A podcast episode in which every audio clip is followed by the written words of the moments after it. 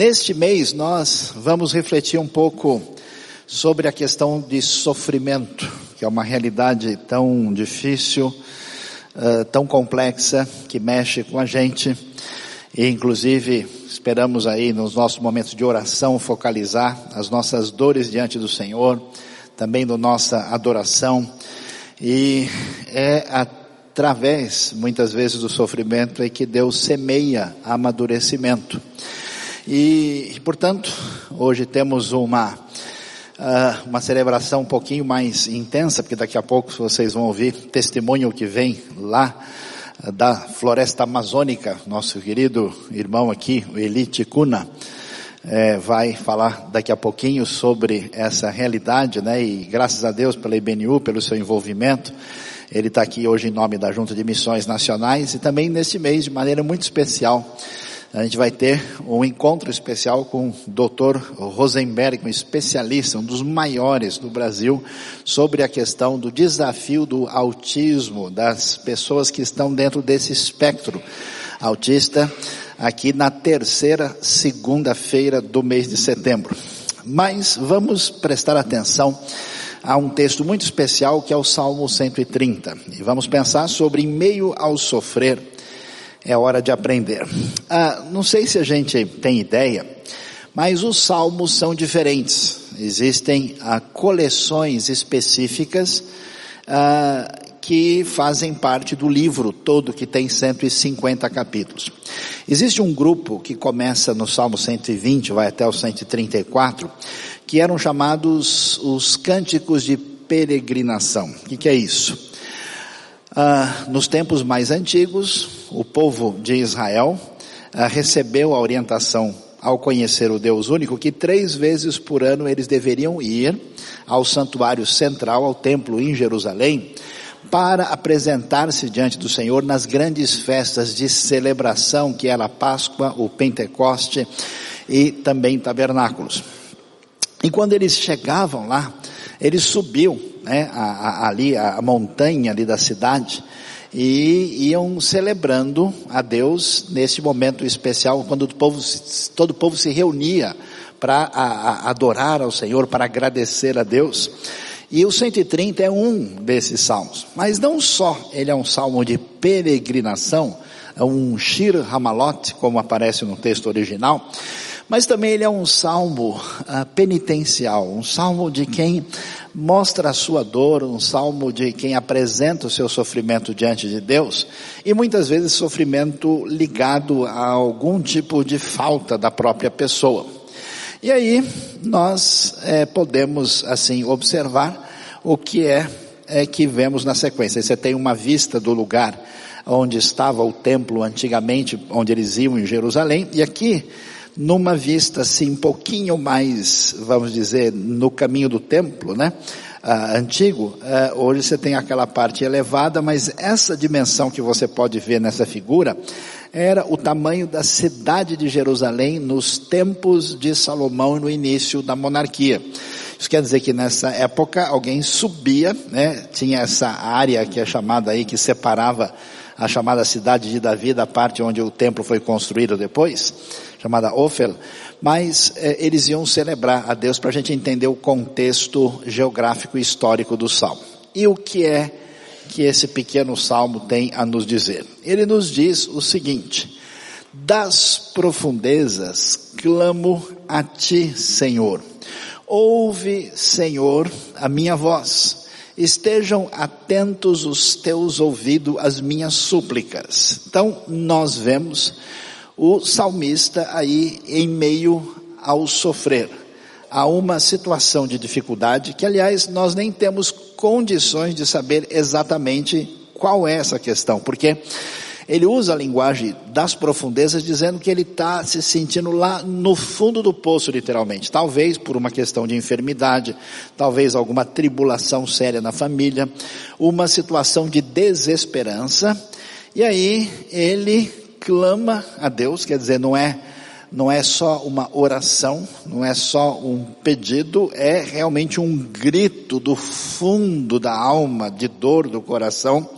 E ele repete, né? Ouve, Senhor, a minha voz. Preste atenção, veja que um Senhor está com letra maiúscula, porque faz referência ao nome pessoal de Deus, e o outro aparece Senhor, que não está tudo em caixa alta, portanto se refere ao nome a Adonai, a Deus como soberano.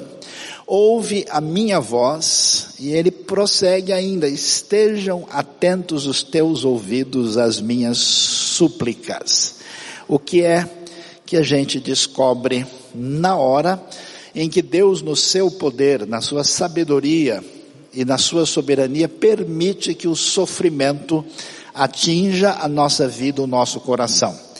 Não quer dizer que todo e qualquer sofrimento se resume em aprender alguma coisa. A, a, questão, nós vamos ver durante esse próximo mês, é mais ampla. Existem vários elementos que envolvem a questão do sofrimento na Bíblia. Mas um dos destaques que a Bíblia dá é aquilo que a gente descobre na nossa vida prática. Que às vezes por ter passado por um momento difícil, por uma situação ah, de ausência, de sofrimento, de luta, há uma oportunidade de aprender como nunca, uma motivação especial. É igual a história do sujeito que estava andando pelo caminho e ele não sabia, atravessou um cemitério recém-inaugurado e caiu num buraco. E aí, desesperado, lá no fundo do buraco, estava tentando sair. Então ele veio correndo, tentou pular, não conseguiu, tentou pular várias vezes, não conseguiu, e escuro ali naquele buraco, que era uma cova recém-cavada. E aí, depois que ele tentou umas quatro vezes, na última, ele foi se preparar, e aí então ele ouviu uma voz lá no fundo, dizendo, não adianta você tentar sair, que eu tentei e não consegui. Naquela hora ele conseguiu, né? Então você vê, nada como a motivação para ajudar a pessoa a resolver uma situação difícil, né? A outra pessoa tinha caído no buraco, mas naquele momento, no cemitério, de noite, ele se sentiu altamente motivado a sair dali. Então o que, que a gente descobre? Uma coisa interessante. Como na Bíblia, lamento anda junto com louvor. E a gente não está muito uh, preparado para isso, né? A gente imagina que alegria, comemoração é uma coisa que a gente coloca na presença de Deus. Quando a gente tem dor e tem sofrimento, nós imaginamos que Deus está longe. Nós não queremos trazer isso para frente dos outros. Nós não queremos trazer isso para a presença de Deus. Eu me recolho, eu resolvo, eu curto a minha dor. Eu conheço gente doente da alma, que inclusive foge do envolvimento com outras pessoas, achando que isso a gente resolve sozinho nesse mundo individualista. Interessante que aqui o sofrimento, a dor do salmista, talvez enfermidade, talvez um pecado da sua parte, talvez alguma coisa que ele tivesse realmente como um espinho doloroso, né, aí no seu pé, ele apresenta a Deus um lamento juntamente uh, com um, um momento de apresentação a Deus na adoração no templo. Então veja só que eles não vinham ao templo só para agradecer, não vinham ao templo só para celebrar, vinham também ao templo para chorar. É hora de doer, é hora de sofrer, é hora de chorar na presença de Deus, e isso faz parte do culto da adoração. E é interessante que a gente não aprende muito bem. Eu acho tão interessante os discípulos chegarem para Jesus e falar: Senhor, ensina-nos a orar, porque eles perceberam que a oração que eles conheciam da religião tradicional e do mundo pagão não estava em sintonia com a maneira de Jesus ser e ensinar. E eles pedem a Jesus para ensinar a orar. E na verdade a Bíblia afirma, e nós insistimos em, re, em reiterar, que a gente não sabe orar. Por isso que orar é difícil. Difícil fazer um negócio que você não sabe, né? Você tenta fazer. Eu acho legal gente nova convertida que fala, escuta, pastor, eu não sei como é que faz uma oração. Eu vi o pessoal falando umas palavras tão bonitas. Pode escrever para mim aqui, eu vou repetir, né? Como é que funciona isso? É interessante que aqui, quando a dor nos atinge, quando o sofrimento sai aí nas profundezas, aí a gente aprende a orar mais adequadamente. Por isso é interessante que a ênfase do salmo é, você vê que ele aprende a oração da dor. Você observou como ele disse, das profundezas, clamo a ti, ó Deus. Ele pede para que as suas súplicas sejam ouvidas. Ele, ele, ele faz a oração, não só a oração da dor, mas a oração que prossegue, que permanece. Aquele negócio, né? Quando você tem um, uma intimidade com alguém, é uma coisa, quando não tem é outra. Quando você não tem intimidade com a pessoa, você pede um negócio meio assim, ó, será que dá para você me conseguir? Mas quando você tem proximidade, o seu pedido é outro. Você percebe que ele ora a Deus, insistindo, dá uma olhada aí no que nós vimos, olha lá. Das profundezas, clama-te, Senhor, ouve, Senhor, a minha voz, estejam atentos os teus ouvidos às minhas súplicas. Ele ora, na verdade, três vezes, em quatro linhas. E ele diz, né, a ti, Senhor, Senhor, ele insiste, o sofrimento, a dor, às vezes nos ensina a orar como nunca. Aí existe um amadurecimento. A oração é verdadeira, não é mecânica.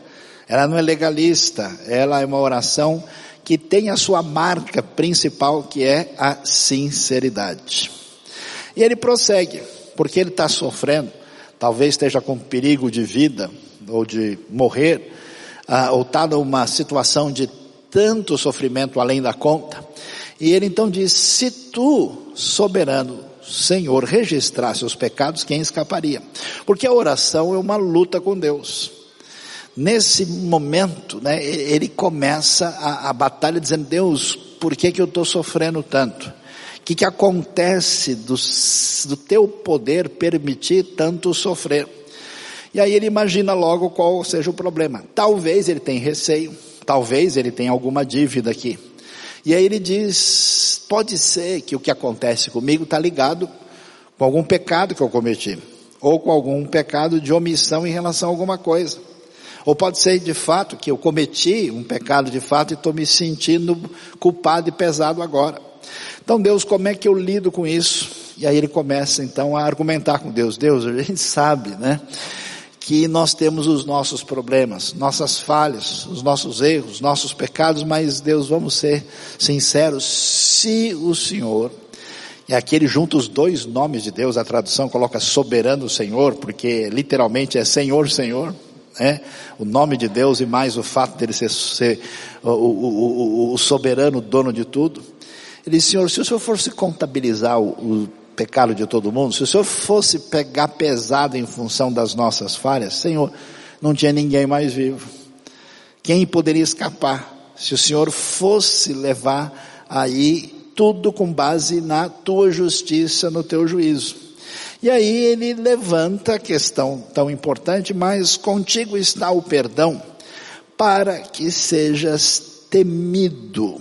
Ora, de aprender sobre Deus. Como é que a gente aprende sobre Deus? É lendo, é estudando, é ouvindo, mas muitas vezes é passando por lutas incompreensíveis. E é tão interessante o que ele passa aqui, porque ele conhece a justiça e a misericórdia de Deus que vem da lei. A lei foi revelada, o salmista vai adorar no templo, ele tem conhecimento da vontade divina. Mas agora é que nessa profundidade de dor é que ele pensa bem sobre que Deus é o Senhor, que tem o domínio sobre tudo, que ele conhece realmente as nossas falhas, ele desenvolve um temor, mas ele sabe que a única esperança da saída da vida dele está no Senhor, que é importante para nós, porque às vezes a sua decepção, seu sofrimento, o seu machucado, a sua dor, você não trabalha isso nessa espiritualidade sadia e você se deixa destruir por dentro. E agora ele começa a aprender sobre Deus. Ele reflete profundamente, coloca isso no seu momento de adoração sobre culpa e dor. E ele chega ao ponto, que é o ponto que de fato mexe com a nossa vida, que tem a ver com o pecado. A gente não sabe, quem sabe ele cometeu de fato alguma coisa, ou ele tem temor que alguma coisa que ele fez tenha de alguma maneira prejudicado a sua caminhada com Deus, e aí ele vai com o coração na direção que a oração devida nos leva, que é a questão do perdão. Muitas vezes a nossa vida, nosso relacionamento com os outros é prejudicado por uma falta de quietude no coração de quem não experimenta essa graça de Deus que uh, leva a nossa vida na direção certa.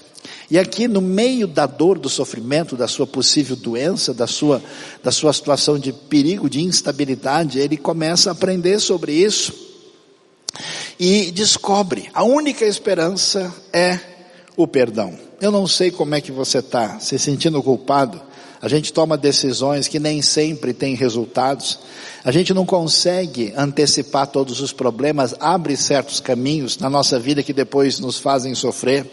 A gente comete pecados, às vezes intencionalmente, às vezes comete é, equivocadamente, sem nem pensar no assunto. E a gente vai acumulando muitas vezes né, no nosso coração, na nossa vida, uma situação que nos faz sentir indignos e nos leva automaticamente a um esfriamento, a um distanciamento de Deus. E a Bíblia nos diz: não é esse o caminho, grite diante de Deus, chore diante dele, arrependa-se, coloque a sua vida, o seu coração, e nesse processo, de dor, de dificuldade, numa oração sincera, ele vai dizer aquilo que a gente não esperaria. Interessante, né? Porque ele vai naquela dor, naquele clamor e vai dizer: Deus, se eu for contar só com a tua justiça, eu estou perdido. Não vai sobrar nada. Mas contigo está o perdão, Senhor, para que o Senhor possa ser de fato adorado para que o, o, as pessoas venham a conhecer, a palavra ser é, temido significa adorar a Deus com a reverência que lhe é devida. E aí, nesse processo, existe o amadurecimento assim do coração. E aí ele diz: Olha, pessoal, eu quero dizer para vocês que no meio dessa dor eu espero no Senhor com todo o meu ser. E na Sua palavra ponho a minha esperança. Aí nós vemos a, a grande importância de lidar com o sofrimento na nossa caminhada com Deus. A, a gente tem um caminho diferente, né? É, aí tem esse negócio que quem está com Deus tem que estar tá sempre alegre, sorrindo, né? Fazendo um monte de, às vezes até de micagem de Cristo, né? Tal, assim, não é bem assim. Tem hora que a coisa está de boa. Tem hora, como se diz no hebraico antigo, que o bicho está pegando, né? Ah, aí a coisa está difícil. Então, a proposta do salmo é aprender a chorar. E é interessante, aprender a esperar. E eu acho tão especial porque a nossa vida é prejudicada e morta porque na nossa trajetória, com as nossas falhas, a gente aprende a deixar de sonhar. Aprende a deixar de esperar, de aguardar. Então muita gente perde assim aquele fôlego do coração e vai fazendo as coisas no automático, vai fazendo as coisas do jeito que sempre fez. A coisa não tem realidade, não tem vida. Aqui o salmista diz: Olha, pessoal, tá doendo. Eu não sei exatamente porquê. Será que eu fiz bobagem na minha vida? E eu estou com os resultados disso agora. Mas olha, eu sei que o caminho não é o desespero, não é simplesmente se culpar, o caminho é saber que naquele que tem todo o poder e quem tem toda a justiça, nele está a esperança, nele existe perdão. Por isso nasce no coração da dor do salmista, ele aprende o que, é fé e o que é esperança. E a descoberta da palavra, porque a palavra, como é que ele sabe que em Deus está ah, o perdão, porque ele sabe como é que Deus tratou a Moisés, ele sabe como é que Deus é misericordioso com Israel. Ele viu como é que Deus poderia ter destruído todo mundo no episódio do bezerro de ouro. Ele conhece a história anterior. Ele sabe, né? Esse salmo é um salmo um pouquinho mais adiantado, ele não tem o título davídico. Ele provavelmente conhece até a história do rei Davi. Então dá uma olhada lá, olha, espero no Senhor, uau com todo o meu ser. Coração completamente forte e firme. E na sua palavra, quer dizer, naquilo que Deus deixou claro que Ele fez na história, eu ponho a minha esperança. Ele descobre isso. E aí ele enfatiza ainda mais. Pessoal, no meio dessa dor, no meio desse sofrimento, no meio dessa luta, no meio desse aprendizado, Eu quero dizer que eu espero pelo Senhor mais do que as sentinelas pela manhã. Você tem um negócio complicado é ficar acordado de madrugada, né? Aguardando. O relógio faz, até o barulho é mais alto. A pessoa escuta assim, né? É, quem está no hospital, é, quem está aguardando alguém, quem está em qualquer ambiente, acompanhar o relógio depois das duas, três, quatro da manhã, aquela noite você não conseguiu dormir, né? Você olha para o relógio, o relógio, oi, boa noite, tudo bem aí? Como é que vai, né? É três e dez, três e quinze, aí você passa um canal, passa outro, lê um salmo, pula o 130, lê o outro, né? 119, volta, tal do jeito que um sentinela, que um vigia guarda o despertar da alvorada, como eles esperam pela manhã, sim, mais do que as sentinelas esperam pela manhã. Interessante que o coração deles se encheu de fé. Uma coisa para a gente examinar o nosso coração, como é que está a nossa dor?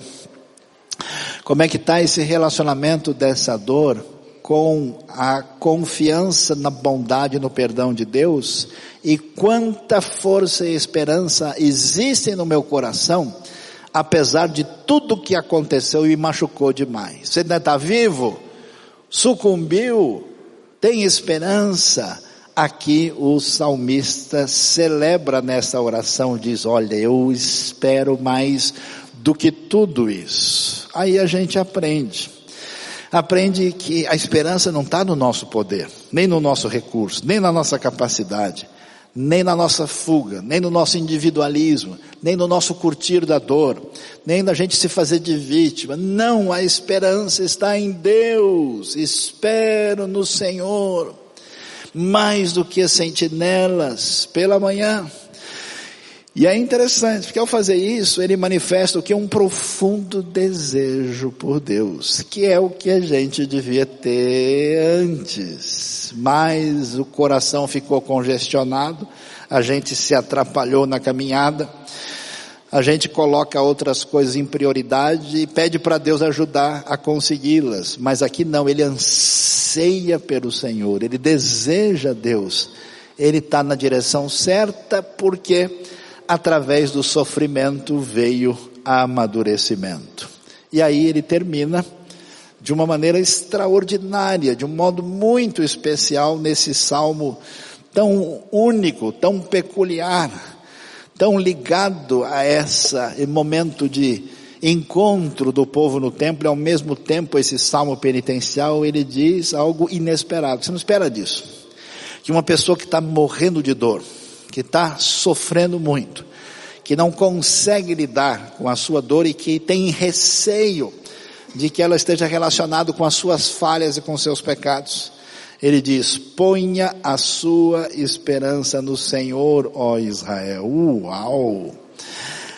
A coisa foi tão forte, a experiência foi tão marcante, que agora, num coração que se define como curado pela experiência com Deus, ele começa a convidar os outros. Tá vendo? Quando Deus mexe com a nossa vida, a gente quer compartilhar essa coisa boa com outra pessoa. Então ele diz para a nação Israel, povo de Deus, vocês querem saber de uma coisa? Só existe um lugar, só existe um caminho de esperança, é o Senhor. Então, por favor, pessoal, ponha sua esperança no Senhor, porque no Senhor há, uau, Chesed, amor leal, aquela capacidade da misericórdia, da bondade divina que está fundamentada na sua aliança com seu povo. Aquele amor infalível, aquilo que vem me resgatar da minha confusão, da minha maldade, do meu pecado, da minha situação ruim, e nele há plena redenção. Então vê que o salmo caminha numa direção muito nítida de quem entende que pode até ser que a minha dor esteja ligada à minha finitude, aos meus erros, às minhas bobagens, os meus pecados.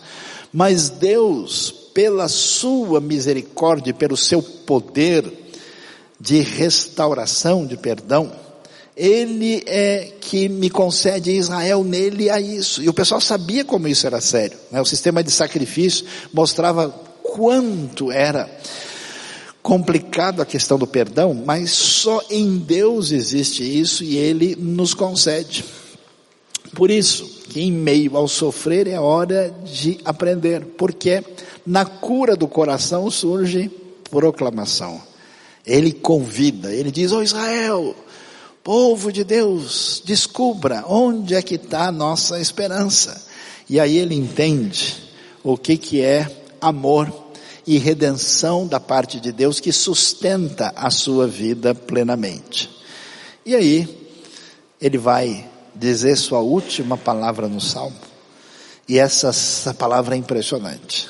A pergunta para nós é: no meio da dor, com o coração machucado, confuso, com um sentimento de culpa, porque logo ele associa a dor com o seu pecado, com o seu erro. De onde vem a grande confiança e esperança de que ele vai ser vitorioso nisso. A resposta, o verso 8 diz: Ele próprio, o Senhor, redimirá Israel de todas as suas culpas. É uma declaração de vitória. Declaração de vitória que sai de um coração machucado, dolorido, em sofrimento, que foi perdoado e na sua experiência da adoração, amadureceu e aí se apropriou do perdão de Deus, então sai do coração dele para a nação. E muitos seguramente, a força do que está envolvido no Salmo 130 é a seguinte: é o problema que mexe com a nossa vida. Que quando a gente está em momento de fraqueza, em grandes desafios, em problemas que alcançam nosso dia a dia, a gente imagina, quer ver? Por que eu sou do jeito que eu sou? Por causa das minhas falhas? Ou por causa do pecado que eu cometi? Ou por causa desse meu defeito que eu nunca consegui trabalhar direito na minha vida? Ou por causa daquela oportunidade que eu deixei passar e perdi? Quer saber de uma coisa? Você errou, não tem jeito. Você pode até ser perdoado mas aquilo vai marcar você para sempre. Meus queridos, se fosse assim, nenhum de nós estaria aqui. Se Deus tivesse passado realmente a sua régua sobre nós, dizendo tudo que você fez eu vou fazer, você ir as últimas consequências até o final, a gente não teria, não entenderia o que é graça, o que é perdão. Davi não teria subsistido, Moisés teria desaparecido, não haveria ninguém, nem da primeira aliança, nem da segunda. A igreja primitiva teria sumido ali mesmo. O que, que ele descobre? Ele descobre que na história do povo, na história da sua vida, que a misericórdia de Deus, ele dá um grito de fé afirmando, ó, ele será redentor, o que, que diz o texto? Ele redimirá ele próprio Israel de todas as suas culpas. Pecou, está mal, está difícil. O único caminho é o perdão, o único caminho é a volta a Deus. Sofrimento abre um buraco na alma, com uma série de questões. Deus é aquele que redimirá Israel de todas as suas culpas. Então ele sabe que Deus age em relação ao pecado, Deus salva, vitória sobre o pecado e das consequências, porque em Deus há pleno perdão.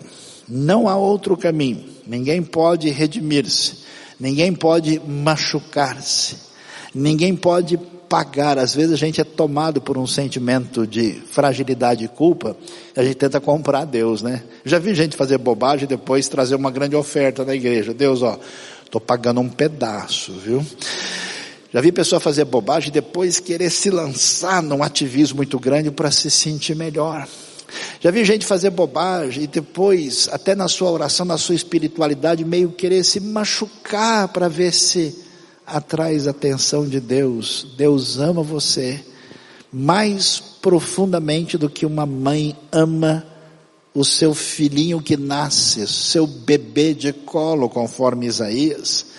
Portanto, você precisa abrir o coração, precisa ser perdoado, precisa encaixar no coração a realidade de Deus e ter a vitória, porque, graças a Deus, porque se Deus fizesse eu colher todas as consequências dos meus erros, eu não posso nem imaginar Tem gente que é doido, fala, eu quero, quero que Deus faça justiça. Uau, se ele fizer isso comigo, eu vou virar picadinho. Eu vou virar é, saião em pó, não é sabão em pó. Se Deus usar da sua bondade, da sua misericórdia, do seu perdão, porque só Ele pode de fato perdoar, porque Ele é o grande Senhor. Deus abençoe a nossa vida nesta manhã.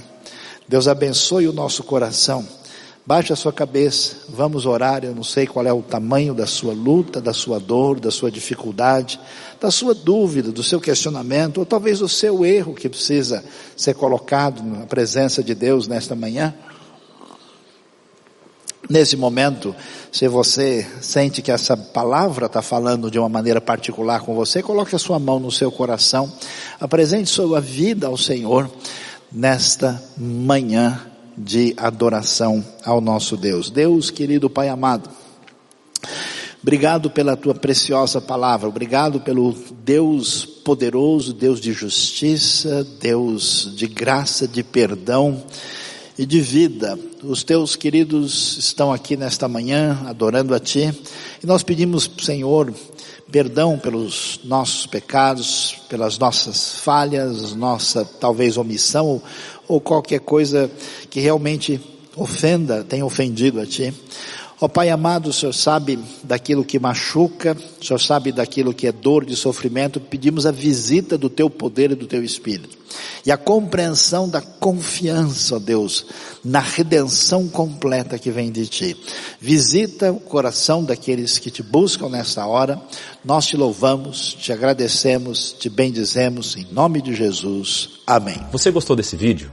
A IBNU tem muito material para abençoar a sua vida e de outras pessoas, então se inscreva no nosso canal e ative o sininho para receber as nossas notificações.